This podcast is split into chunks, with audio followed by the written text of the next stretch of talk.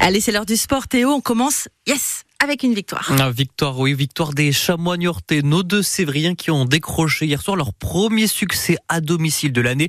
Ah, c'était face à Nancy, les Chamois qui ont joué néanmoins à se faire peur, dominés dès les premières minutes. Ils ont réussi à remonter au score avant de s'imposer dans le temps additionnel grâce à un penalty transformé par Elfège. Score final 2-1, de quoi consolider une deuxième place en national et de satisfaire le coach euh, Philippe Inchberger. Je crois que ce soir, on n'a surtout pas oublié de jouer. On n'est pas très bien entré dans notre match. Les 5, 6, 7 premières minutes, j'ai trouvé Nancy plus agressive, plus dans le, chantier.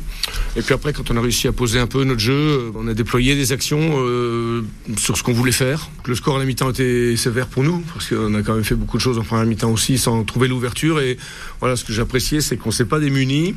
On est resté euh, focus sur ce qu'on avait à faire. Et l'égalisation est, logique pour moi. Elle, intervient après 20-25 minutes. Une grosse domination pour moi en deuxième mi-temps. On n'a rien cédé. Alors globalement, voilà, on a une barre, on a des situations, on a des occasions. Je ne vais pas, vous dire que la victoire est logique. En tout cas, la victoire est bonne et on a tout fait pour avoir cette victoire. Donc c'est forcément une belle soirée. Réaction de Philippe Inchberger, le coach des Chamois Niortais. Le prochain match, ça sera ce vendredi avec un déplacement à Cholet. Mais avant ce soir, place au huitième de finale de la Ligue des Champions. Leipzig affronte le Real Madrid. Copenhague affrontera de son côté Manchester City. Tous derrière l'Alterna SPVB, les volleyeurs Poitvin qui jouent ce mardi quart de finale de la Coupe de France. Mais il va falloir s'accrocher face à Tourcoing, équipe bien connue, les Dordistes qui avaient écrasé Poitiers le mois dernier en Marmara Spike 3-0.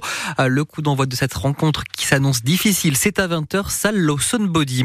Et puis l'émotion toujours très forte ce matin au Kenya puisqu'on a appris ce week-end euh, la mort de, de Kelvin Kiptom, le marathonien, l'homme le plus rapide du monde. Il est décédé dimanche dans un accident de la route qui a également emporté son coach émotion très forte qui plus est à six mois des Jeux Olympiques où il était très attendu.